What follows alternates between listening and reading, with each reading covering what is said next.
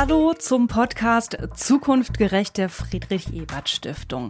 Ich bin Katharina Schohl und ich nehme Sie mit auf eine spannende Reise durch die Welt der Fragen, Antworten und Vorschläge zu vielen Themenbereichen unserer Zukunft. Ausgangssperren, Kontaktbeschränkungen, geschlossene Geschäfte. Seit mittlerweile mehr als einem Jahr geht bei uns in Deutschland sowie in vielen anderen Ländern wenig bis gar nichts mehr. All das geht an die Substanz. Wir fühlen uns eingesperrt, haben Zukunftsängste, vermissen unsere Angehörigen. Doch zumindest schützt uns das alles. Homeschooling, Homeoffice, Abstand halten vor diesem verheerenden Virus und seinen dramatischen Folgen. Wir igeln uns ein, halten durch. Doch was ist mit all den Menschen, die ihre Sorgen und Ängste abschütteln und tagtäglich vor die Tür gehen müssen, die das Risiko, sich anzustecken, auf sich nehmen, um für uns und die älteren Mitglieder unserer Gesellschaft da zu sein? Was ist mit den Beschäftigten in den Altenpflegeeinrichtungen?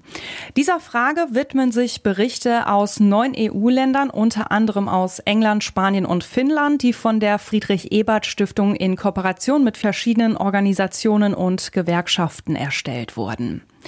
In der aktuellen Folge unseres Podcast Zukunft gerecht beschäftigen wir uns mit der Studie On the Corona Frontline von Hildegard Theobald, Gerontologin an der Uni Fechter. Sie hat sich im Auftrag der FES mit der Pflegesituation in Deutschland befasst und untersucht, mit welchen Problemen die Beschäftigten in der Altenpflege während der ersten Pandemiewelle konfrontiert waren, wie die aktuelle Situation ist und was passieren muss, um die Gegebenheiten für die Pflegekräfte zu verbessern. Das Thema wurde deshalb ausgewählt, weil es in allen Ländern, nicht nur bei uns, sich gezeigt hat, dass eben ältere Menschen sehr stark von der Pandemie betroffen sind, im Sinne von Infektionsrisiko, aber auch im Sinne von Sterberaten. Ja? Und wir wollten eben zeigen oder herausfinden, was da passiert, wie sah es in einzelnen Ländern aus, welche Herausforderungen, Probleme gab es, wie wurden diese bewältigt. Um Antworten auf diese Fragen zu liefern, haben Frau Theobald und die Studienersteller und Erstellerinnen der anderen EU-Länder verschiedene Aspekte beleuchtet. Wie ist Langzeitpflege organisiert in den verschiedenen Ländern? Wie sieht die Infrastruktur aus? Ja, wie haben sich ambulante und stationäre Sektoren entwickelt? Und wie sieht die Situation der Pflegekräfte aus, die ja unser Fokus sind? Also wie sieht Ausbildung aus? Wie viele Pflegekräfte gibt es? Und auch die Position der Gewerkschaft wird natürlich einbezogen, weil es eben auch eine gewerkschaftsnahe Untersuchung ist. Ja?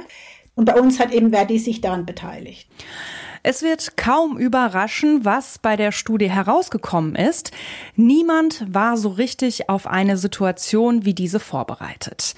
In der Altenpflege mangelt es nach wie vor an einer vernünftigen Bezahlung, an einer entsprechenden sozialen Absicherung und an einer angemessenen Wertschätzung von außen. Wenn all das unter normalen Bedingungen schon schwer ist, was passiert, wenn in einer Einrichtung Dutzende Menschen an einem Virus erkranken? Wie das ausgeht, haben wir erlebt. Abschottung, Leben am psychischen Limit, Verzweiflung. Die Pandemie stellte die Beschäftigten in den Altenpflegeeinrichtungen vor zusätzliche Aufgaben und führte somit zu einer erhöhten Arbeitsbelastung. Und das in einem Sektor, in dem es bereits zuvor in allen untersuchten Ländern zu wenig wenig Personal gab. Die ganzen Hygieneanforderungen beispielsweise. Später mussten Besuchskonzepte umgesetzt werden oder auch die Betreuung der Bewohnerin musste intensiviert werden, weil eben Gruppenbetreuung nicht mehr möglich war. Die hohe Belastung war auch noch dadurch oder durch, dadurch verstärkt, dass eben auch ein Ausfall von Kolleginnen gab. Nochmal schwieriger wurde es beim Corona-Ausbruch, der ja nochmal ganz andere Anforderungen an Hygiene und Quarantäne und so weiter gestellt hat und solche Fragen. Wenigstens, so könnte man vermuten, stimmten die äußeren Rahmenbedingungen. Genügend Schutzausrüstung, genügend Desinfektionsmittel, ausgeklügelte Pandemiepläne, auf die sich das Personal berufen konnte. Eine Selbstverständlichkeit? Nein, denn genau daran hat es vielerorts gehapert, sagt Theobald. Wir haben herausgefunden, der Sektor ist prinzipiell ein nicht gut finanzierter Sektor, der deutlich in seinen Möglichkeiten hinter dem Gesundheitssektor eigentlich zurücksteht also der Regel eine niedrigere Ausbildungsanforderungen an die Pflegekräfte hat, schlechtere Bezahlung. Es gibt auch einige Länder, die einen sehr hohen Anteil von Aushilfskräften haben. Und das ist natürlich ein großes Problem. Also eine hohe Qualifikation ist wichtig, stabile Beschäftigungsverhältnisse ist wichtig, eine große Anzahl von Pflegekräften ist wichtig. Auch wenn wir in manchen Beziehungen nicht so schlecht dastehen, haben wir natürlich trotzdem auch geringfügige Beschäftigung. Wir haben auch fast 50 Prozent von Pflegekräften, die eben keine oder eine Helferausbildung haben. Also ich möchte uns jetzt nicht so positiv darstellen.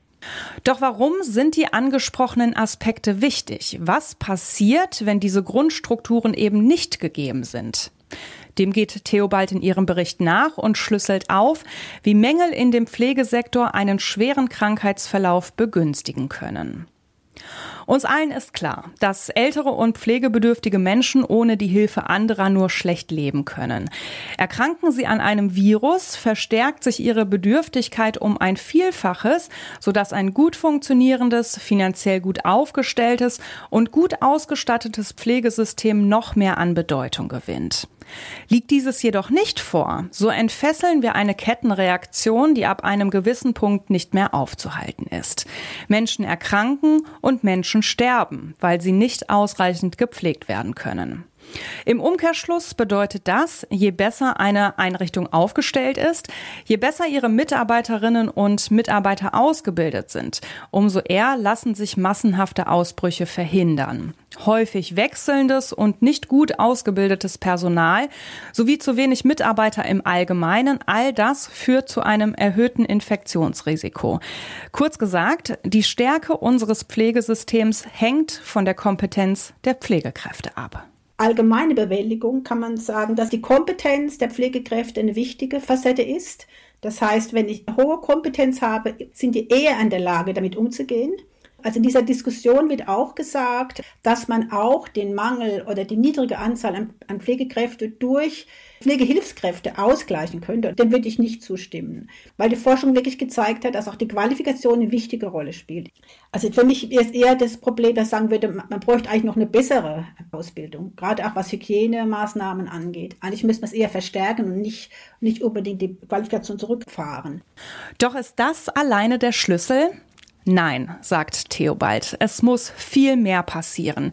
Sozialrechtliche Regelungen müssen her. Altenpfleger und Pflegerinnen müssen demnach die Möglichkeit haben, zu Hause zu bleiben, wenn sie Symptome zeigen. Dazu ist wiederum eine gute Krankenversicherung vonnöten, die vom ersten Tag an Lohn bezahlt. Das, so hat sich gezeigt, ist nicht in allen Ländern der Fall, was dazu führt, dass das Personal krank in die Einrichtungen geht und womöglich andere Menschen infiziert. Dazu gehört außerdem, dass sich das Image der Pflege in der Öffentlichkeit verbessern muss. Nur so lässt sich eine finanzielle Unterstützung einfordern. Nur so lassen sich junge Menschen dafür begeistern, diesen Beruf zu erlernen. Und nur so bindet man gute Mitarbeiter, die die Grundlage für eine gute und zielführende Pflege bilden. Und es müssen die Führungskräfte vor Ort eingebunden werden. Auf lokaler Ebene, wenn die Führungskräfte der Einrichtung besser einbezogen werden, Entwicklung der Maßnahmen, dass sie viel besser umzusetzen sind, ja, weil sie dann sich stärker beteiligen können.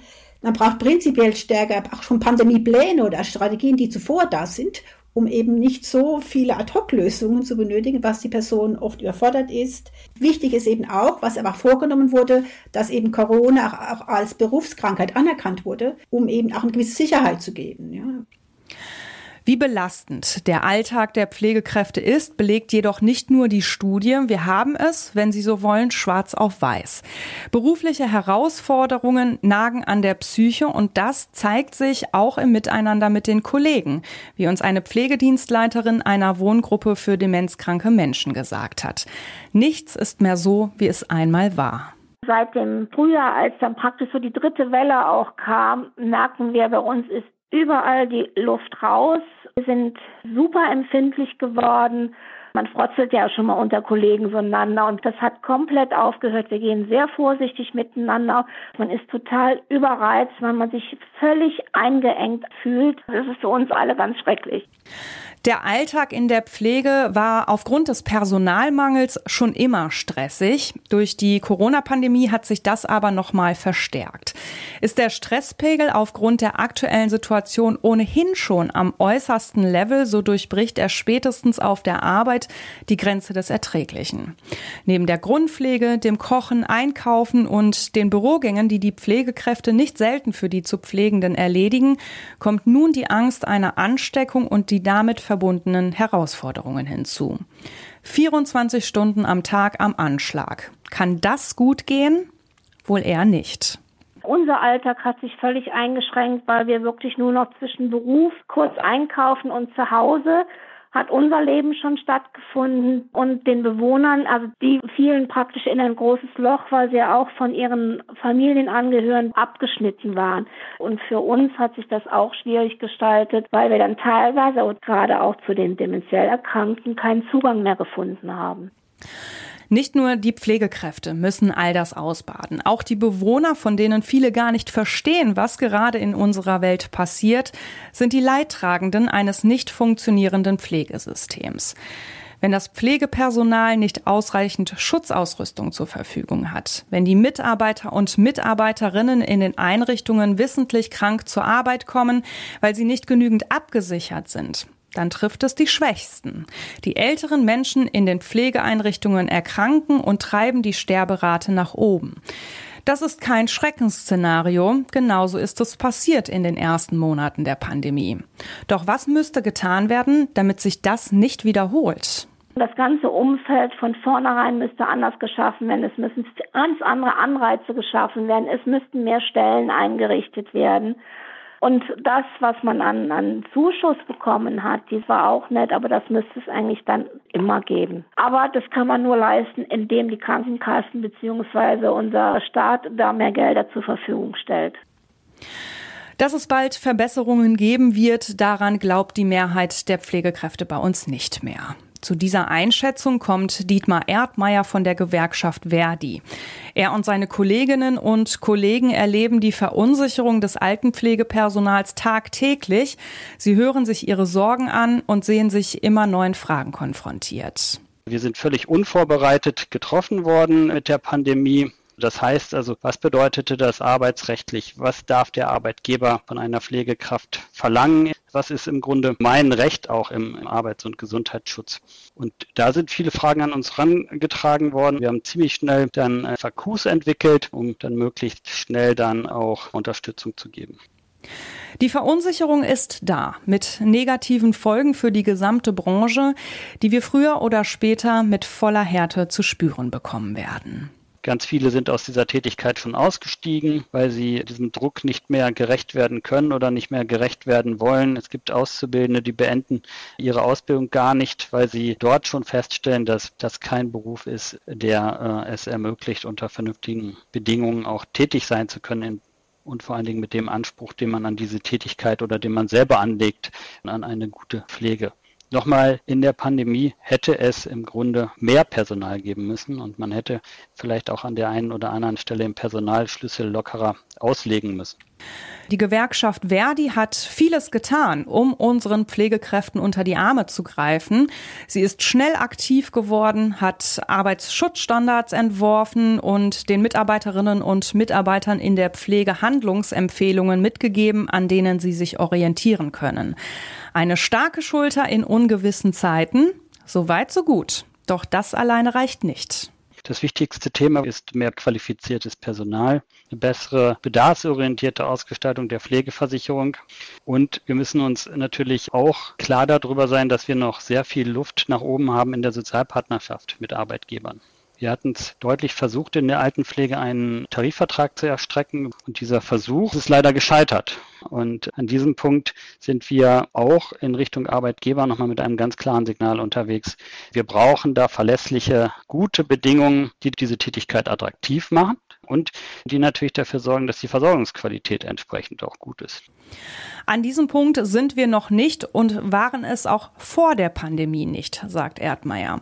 Zumindest in diesem Falle hat die Pandemie etwas Gutes gehabt, wenn man so möchte. Sie hat uns mit der Nase voran auf Missstände gestoßen, die schon immer da waren, jedoch häufig übersehen oder nicht ernst genommen wurden. Probleme, die es schon lange vor der Pandemie gab, wurden aufgedeckt und Teil des öffentlichen Diskurses.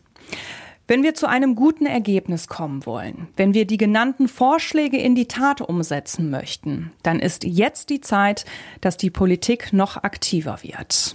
Da appellieren wir ganz dringend, dass jetzt Verbesserungen kommen müssen mit mehr Personal, gesetzlich vorgeschriebene Personalbemessung. Die Arbeitgeber müssen dahingehend verpflichtet werden, dass sie Arbeits- und Gesundheitsschutzstandards einhalten. Der Bundesgesetzgeber muss durch Kontrollen und Sanktionen sicherstellen, dass es auch geschieht. Also schöne Worte reichen nicht, sondern das, was der Bundesgesetzgeber machen möchte, muss auch in der Realität dann hinterher auch bei den Beschäftigten ankommen. Die Forderungen sind klar, das Ziel auch. Jetzt gilt es, die Ärmel hochzukrempeln. Machen statt reden.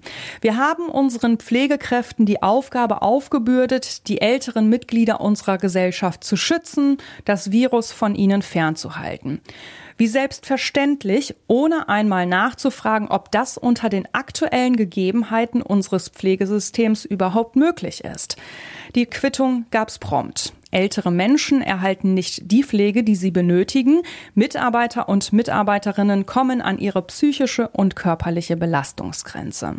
Die Wahrheit ist ernüchternd, das Ergebnis immer dasselbe, aus welcher Perspektive wir es auch betrachten.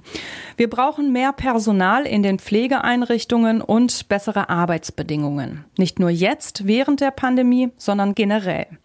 Die Herausforderungen in der Altenpflege sind groß, womöglich noch größer als je zuvor, und es ist höchste Zeit, dass wir auf sie hören und jetzt etwas tun.